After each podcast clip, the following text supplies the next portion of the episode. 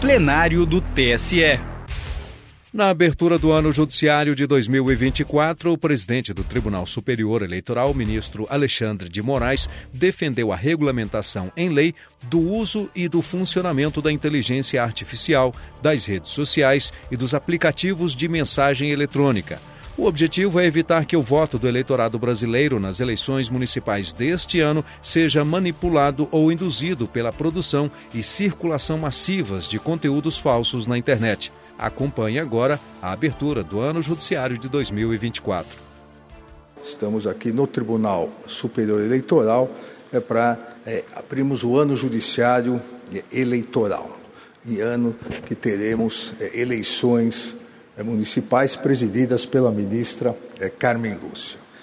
É importante lembrarmos algumas é, questões importantes da justiça é, eleitoral não há como se concretizar efetivamente a democracia sem a garantia de legitimidade, honestidade, eficiência e transparência dos instrumentos disponibilizados aos eleitores e às eleitoras para o exercício de seu direito eh, de voto, bem como dos mecanismos de apuração, divulgação é, dos resultados eleitorais. Isso se dá numa democracia é, porque é a maneira de nós garantirmos, no momento do voto, a liberdade de escolha, a plena liberdade de escolha de todo o eleitorado, dos nossos mais de 150 milhões é, de eleitores a necessidade de eleições livres, eleições transparentes, eleições eh, honestas. Essa, a essa necessidade corresponde a vontade livre do eleitor e o resultado eh, da escolha consciente e sem pressões. E a essa justiça eleitoral compete exatamente garantir a efetividade da livre escolha do eleitorado, dos eleitores e, e das eleitoras. E aqui, presidente Alckmin, colegas, ministro Ricardo Lewandowski, nós temos um dos grandes problemas nas democracias é, contemporâneas. É, desde sempre, desde o início da utilização dos meios de comunicação em massa das campanhas eleitorais, sempre essa utilização foi motivo é, de atenção da Justiça Eleitoral, motivo de atenção é, da legislação, principalmente no sentido de se evitar o abuso do poder político, o abuso do poder econômico, mas também, mais importante do que isso, evitar que se colocasse ou que se possa colocar em risco a liberdade de escolha de eleitores e eleitoras. Isso se fez com regulamentação eh, de propaganda em rádios, isso se fez com o surgimento da televisão, com a regulamentação da propaganda eh, nas eh, televisões, e agora, no momento atual das democracias, as grandes alterações surgidas com a introdução de novas tecnologias nas redes sociais e nos, servi nos serviços de mensageria privada, com a utilização de algoritmos no direcionamento e na priorização eh, de determinados assuntos, eh, bem como na utilização eh, de inteligência artificial, isso faz com que haja necessidade, assim como lá atrás em relação aos rádios, assim como lá atrás em relação à televisão, isso faz com que haja necessidade de uma eficaz e pronta regulamentação que defenda é, a liberdade de escolha dos eleitores e das eleitoras. A falta de transparência na metodologia e no processo decisório dos algoritmos em especial é, no direcionamento, sugestão de conteúdos no período eleitoral, é, na, no induzimento no período eleitoral do eleitorado, bem como a utilização é, perigosa utilização de inteligência artificial durante é, as eleições, esses fatores tornaram-se um grande risco durante as campanhas eleitorais, em razão da altíssima probabilidade de induzimento do voto do eleitor por meio de desinformação em massa, notícias fraudulentas, discurso de ódio, discurso antidemocrático.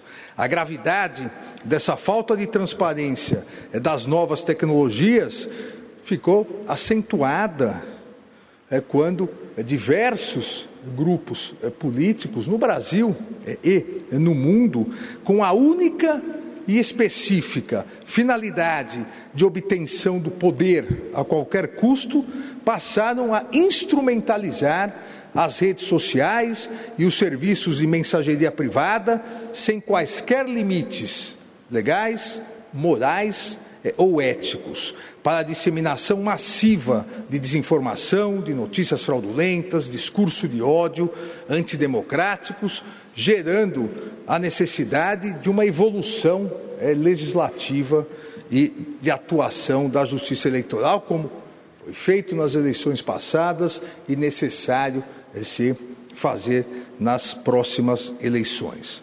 Em defesa é, da democracia, há necessidade de uma nova análise, um, um renovado equacionamento das regras eleitorais em face do reconhecimento de que as redes sociais e os serviços de mensageria privada são, sem nenhuma dúvida, os mais novos e eficazes instrumentos de comunicação de massa e, consequentemente, de influenciar a vontade do eleitorado. Em todo o mundo, isso não é uma questão somente brasileira, é, em todo o mundo, ainda que de forma lenta e tardia em alguns casos, as autoridades públicas passaram a discutir a necessidade de regulamentação das redes sociais e dos serviços é de mensageria privada, é com controle nessa translocada desinformação existente, é com sérias consequências na, no induzimento do voto do eleitorado. É, há 35 países já que regulamentaram, 35 países democráticos que regulamentaram é, essa utilização sem qualquer risco, sem qualquer afronta, sem qualquer atentado à liberdade de expressão, à liberdade eh, de eh, comunicação, à liberdade de campanha, de se fazer campanhas é, políticas. Em especial, aqui duas leis aprovadas pela União Europeia, a Lei dos Serviços Digitais e a Lei dos Mercados Digitais, demonstram a necessidade dessa aplicação no mundo todo. Essa é uma questão não só é, nacional, essa é uma questão é, internacional, porque as big techs é, que dominam é, o mercado é, nas redes sociais de informação, é, que acabaram sendo e se fizeram ser instrumentalizadas, elas são multinacionais internacionais. Então é necessário é, não só que haja regulamentação nacional, como também importantíssimo é que haja, assim como a ONU, é, há 75 anos completamos o ano passado é, da Declaração Universal de Direitos do Homem, é, a ONU também é, entre, como já vem entrando nessa discussão é de uma é, regulamentação. As informações, e por isso a necessidade é de uma maior transparência nos algoritmos e na utilização de inteligência artificial, as informações e os dados dos eleitores, e das eleitoras, são obtidos é, sem é, qualquer autorização por parte das big techs, a partir das consultas que são feitas, os algoritmos acabam fazendo o perfil dessa pessoa e a partir disso há um direcionamento é, de induzimento é, eleitoral é, por parte das, da, na utilização das redes sociais. com algoritmos programados para atingir determinados grupos de eleitores, trabalhando seus traumas, temores, medos, anseios, com a finalidade de uma fidelização, de uma falsa fidelização é, política. Esse processo é, de fragmentação social é otimizado por intermédio da disseminação massiva de desinformação nas redes sociais, nos serviços de mensageria privada, que, repito, utilizando-se de algoritmos é, sem é, qualquer transparência na sua aplicação, direcionam determinadas notícias fraudulentas a determinados grupos, direcionam discursos de ódio a determinados é, grupos. A transmissão dessas mensagens, dados, informações e os debates é, políticos eleitorais nas redes sociais passaram, lamentavelmente, a basear-se em sentimentos de amor e ódio, de ataques e ofensas, de violência e agressão, possibilitando a criação de narrativas falsas, possibilitando a criação de histórias sem qualquer vinculação com a realidade, mas que acabam sendo absorvidas pelo eleitorado em virtude eh, das suas próprias emoções. No mundo todo vem sendo estudado isso, a substituição da razão é pela emoção, da discussão política pela polarização, do adversário político pelo inimigo mortal, pela da substituição da política pelo ódio e a consequente tentativa de substituição da democracia como conhecemos por regimes eh, totalitários, estados de exceção. Essa captação furtiva da vontade dos eleitores pela nociva instrumentalização das redes sociais e dos serviços de mensageria privada é atualmente um dos mais graves e perigosos instrumentos de corrosão da democracia. Faz necessário a nossa vice-presidente, ministra Carmen Lúcia, agora em janeiro, durante três dias de audiência pública, é, consultou, ouviu propostas, recebeu propostas por escrito exatamente nesse sentido. É fácil, necessário uma regulamentação. Não só uma regulamentação do Tribunal Superior Eleitoral, da Justiça Eleitoral, porque essa será feita. Essa será feita como foi feito em 2022, será realizada em 2024. E a relatora dessas resoluções é a nossa vice-presidente, como disse a ministra Carmen Lúcia. Mas há necessidade de uma regulamentação geral por parte do Congresso Nacional em defesa da democracia. Não é possível mais permitir o direcionamento é, de discursos falsos, o induzimento eh, de discurso de ódio, de desinformação maciça, sem qualquer responsabilidade por parte eh, das chamadas Big Techs. Não há, não há, no artigo 220 da Constituição Federal, não há nenhuma cláusula de imunidade ou impunidade às redes sociais e aos serviços de mensageria privada. O artigo 220 da Constituição, que garante a liberdade de comunicação, garante a liberdade de comunicação com responsabilidade.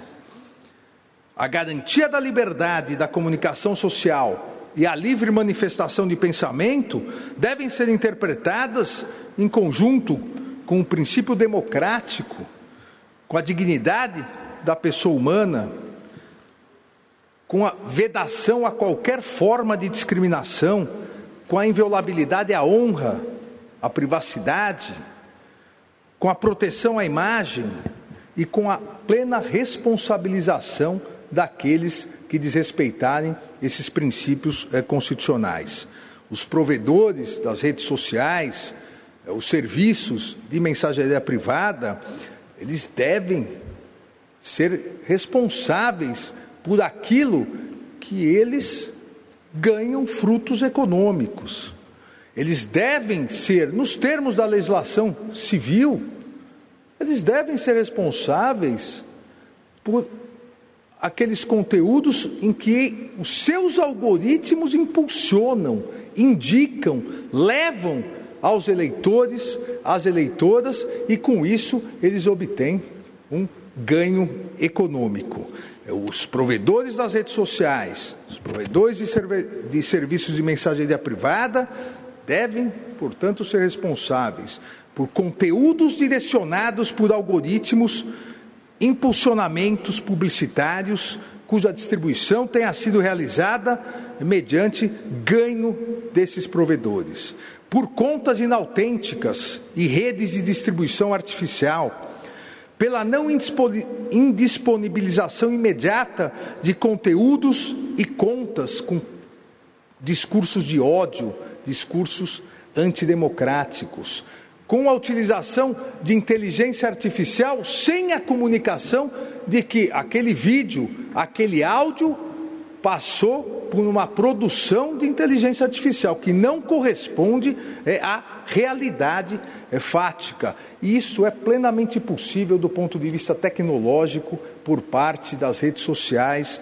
por parte das big é, techs. Não há, portanto, é, não há mais é, como se admitir, e eu repito, venho repetindo isso há muito tempo, é que as redes sociais sejam terra de ninguém, seja uma terra sem lei, é, onde não haja responsabilidade. E isso se aplica à questão eleitoral, que é o foco da justiça eleitoral, isso se aplica à proteção à democracia, mas isso se aplica também, como já me referi, à dignidade da pessoa humana, à própria vida.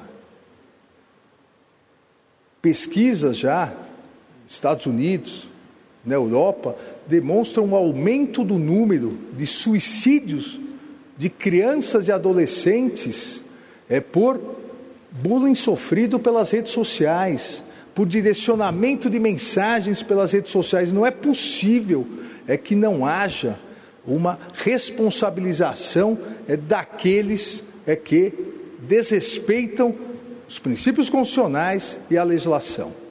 Aqueles que acompanharam o noticiário, noticiário viram que ontem houve uma grande audiência pública no Congresso norte-americano, no Senado norte-americano, onde todas as big techs foram convocadas e os senadores, independentemente de serem do Partido Democrata ou Partido Republicano, todos, todos colocaram a necessidade do Congresso Nacional o Congresso norte-americano regulamentar a utilização das redes sociais, dos conteúdos e responsabilizar.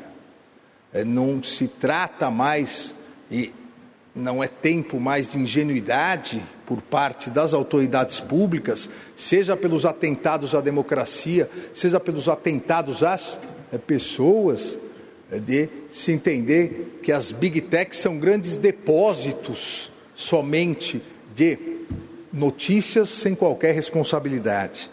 Isso é, não é verdade ao direcionamento, como disse, de algoritmos, ao impulsionamento, à utilização de inteligência artificial para lucros econômicos. As maiores empresas de publicidade do mundo as que mais ganham, mais faturam com publicidade no mundo são as redes sociais, as big techs. Então elas devem ser responsabilizadas assim como todos os meios de comunicação social e massa são é, responsabilizados. E aqui, e obviamente eu pedi antes licença ao meu professor, meu ex-colega, nosso ministro da Justiça, para anunciar o Tribunal Superior Eleitoral e o Ministério da Justiça e Segurança Pública estão constituindo é, um grupo, é, e não é um grupo só é, de estudo e de trabalho, é um grupo de execução é, com membros do Tribunal Superior Eleitoral e da Polícia Federal, é, para que nós possamos aprimorar o que já vem sendo feito, aprimorar no sentido é, do rastreamento é, daqueles que atentam contra a democracia, que atentam é, contra a livre vontade dos eleitores, disseminando discurso de ódio, discursos antidemocráticos.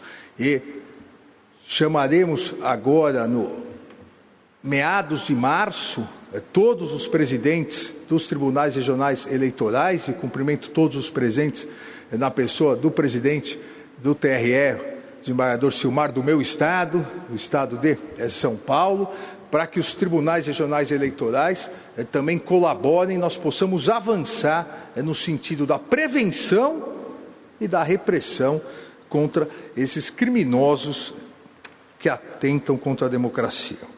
A democracia, ela se constrói, se solidifica, prospera e se fortalece quando há discussão de ideias. Obviamente, quando há a possibilidade do debate político, mas o debate político lícito, o debate político que segue as regras constitucionais, não um falso debate político baseado em agressões, em discursos de ódio, em atentados à democracia, porque isso só corrói a democracia, isso é um perigo a todas as repúblicas atuais. Eu quero aqui novamente renovar em meu nome, em nome da Corte, em nome do Tribunal Superior Eleitoral, renovar o compromisso da Justiça Eleitoral em cada vez mais fortalecer a democracia o compromisso dessa Justiça Eleitoral, desse Tribunal Superior Eleitoral, em regulamentar no âmbito das eleições e, junto ao Congresso Nacional, pleitear regulamentação eh, geral contra as notícias fraudulentas, contra a disseminação de desinformação e contra a perigosa instrumentalização que as redes sociais estão sofrendo e se deixam sofrer por é, grupos políticos com ideias é, fascistas. Agradeço novamente e declaro aberto o ano judiciário eleitoral. Muito obrigado.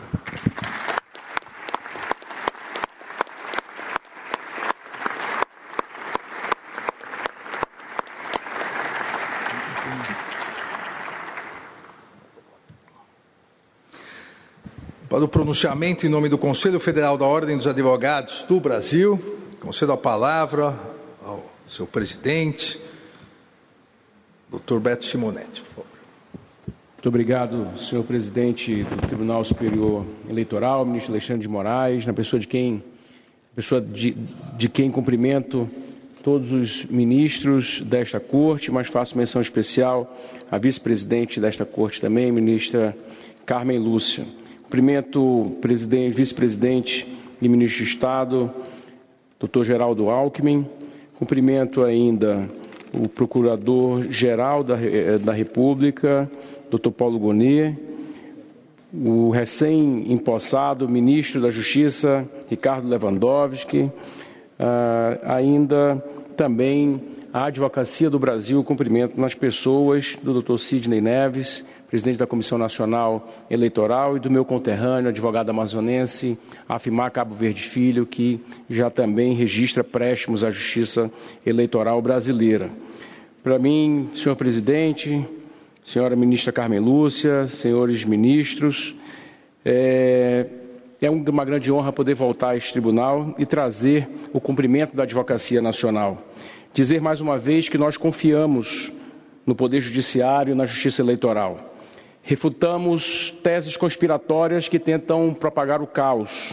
E tenho muito orgulho, neste ano eleitoral, de ocupar este assento na condição de presidente nacional do OAB, a maior instituição civil do país. Digo isso porque a advocacia do hoje tem honrado a grandeza daquelas e daqueles que no passado se expuseram e arriscaram para que conquistássemos uma carta cidadã, o habeas corpus, o direito de defesa, um judiciário e um Ministério Público independentes e tantas outras vitórias que sustentaram o progresso brasileiro das últimas décadas. Temos consciência da relevância do lugar atribuído ao AB pela lei ao colocar a Casa da Advocacia como responsável por acompanhar e fiscalizar o processo eleitoral, de sua preparação até a divulgação dos resultados. A força e a credibilidade da Ordem dos Advogados do Brasil foram construídas ao longo de uma história quase centenária. Somos uma entidade que se colocou nos momentos mais difíceis e sombrios ao lado dos direitos e garantias individuais, da ciência e do Estado Democrático de Direito. Fomos a primeira instituição civil, ministro Alexandre, a reconhecer a legitimidade da eleição do ano de 2022, ano em que a Justiça Eleitoral enfrentou inúmeras dificuldades e contestações. A Ordem esteve mais uma vez a cumprir o seu papel. A posição hoje ocupada pela Ordem se deve à sua posição isenta e equidistante dos partidos políticos e ideologias. A OAB não é de partidos, de governos ou de candidatos ela é da advocacia e da sociedade brasileira. E assim seguiremos em 2024, ao lado da Constituição e da Justiça, mas também a partidários.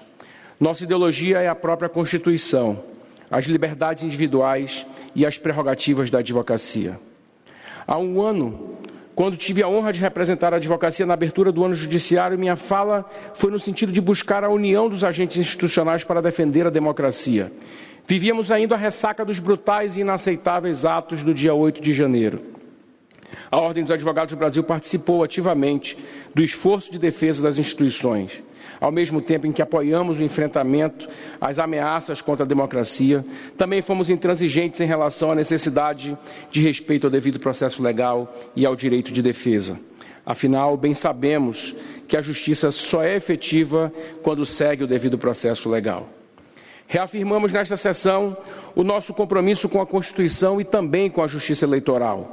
Seguiremos prontos a defender as instituições e o modelo eleitoral adotado no Brasil, tendo ele como eficaz.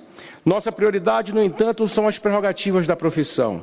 Isso porque a violação dessas prerrogativas tem como prejudicado final o cidadão e o regime democrático.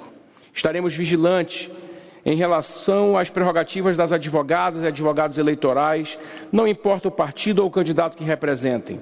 Todas as colegas e os colegas deverão ter suas prerrogativas respeitadas e tenho certeza de que este tribunal preservará todos os direitos da advocacia nacional.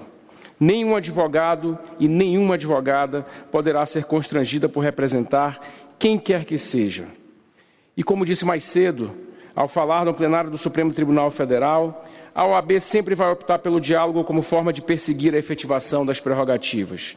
Faço aqui, portanto, o um necessário reconhecimento aos ministros do Tribunal Superior Eleitoral na, na, pessoa do seu presidente, ministro Alexandre de Moraes, que têm sido interlocutores de alto nível para as demandas da OAB e da cidadania, fortalecendo a institucionalidade. E é com esse espírito, senhoras e senhores, que a OAB se empenha pela pacificação do país, resguardada a democracia. Esta é a hora de conciliarmos interesses com vistas a sanar os graves problemas que há décadas afligem a população. Conflitos e dissensos não interessam à nação. Que sempre vença e prevaleça o entendimento. O TSE e a Justiça Eleitoral Brasileira podem continuar contando com a Ordem dos Advogados do Brasil. Muito obrigado e um excelente ano judiciário eleitoral.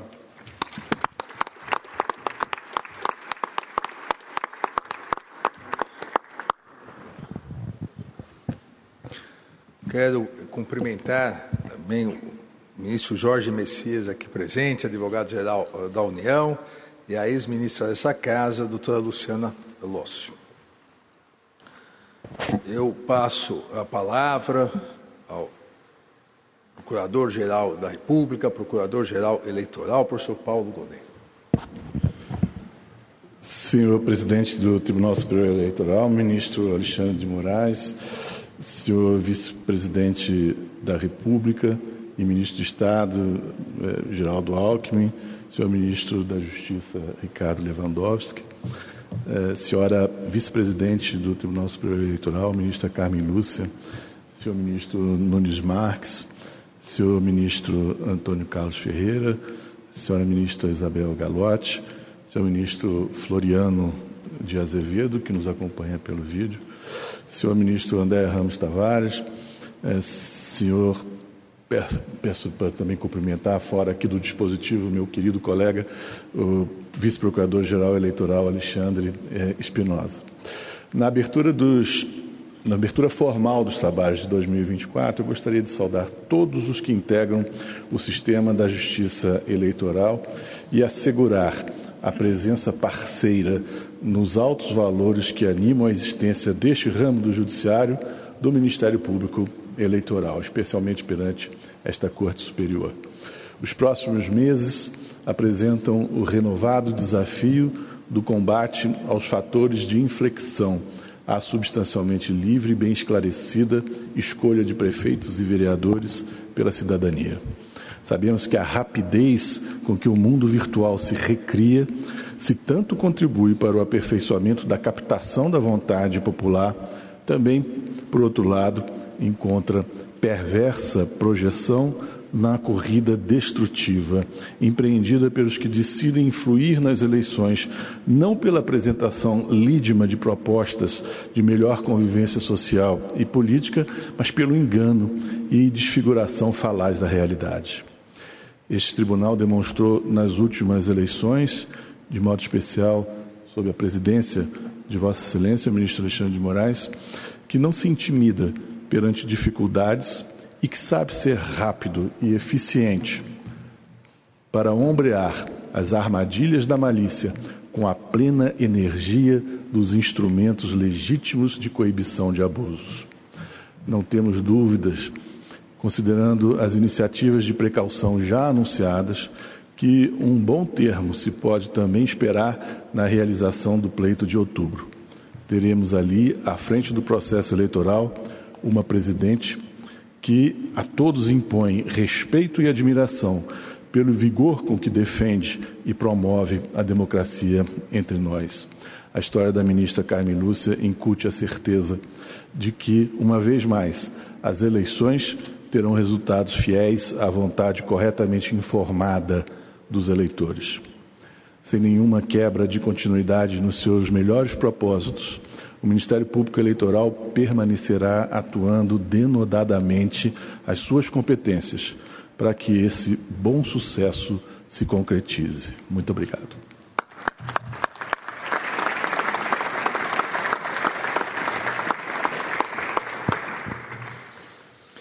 Quero também cumprimentar o vice-procurador-geral Eleitoral, doutor Alexandre Espinosa, e o presidente do Tribunal Regional Eleitoral do Distrito Federal, desembargador Roberval Bellinati. Agradecendo as palavras dos eminentes oradores, consigo que os discursos proferidos honrarão o poder, honram o poder judiciário e integrarão os anais e a história do Tribunal Superior Eleitoral. E agradeço uma vez mais a presença de todos.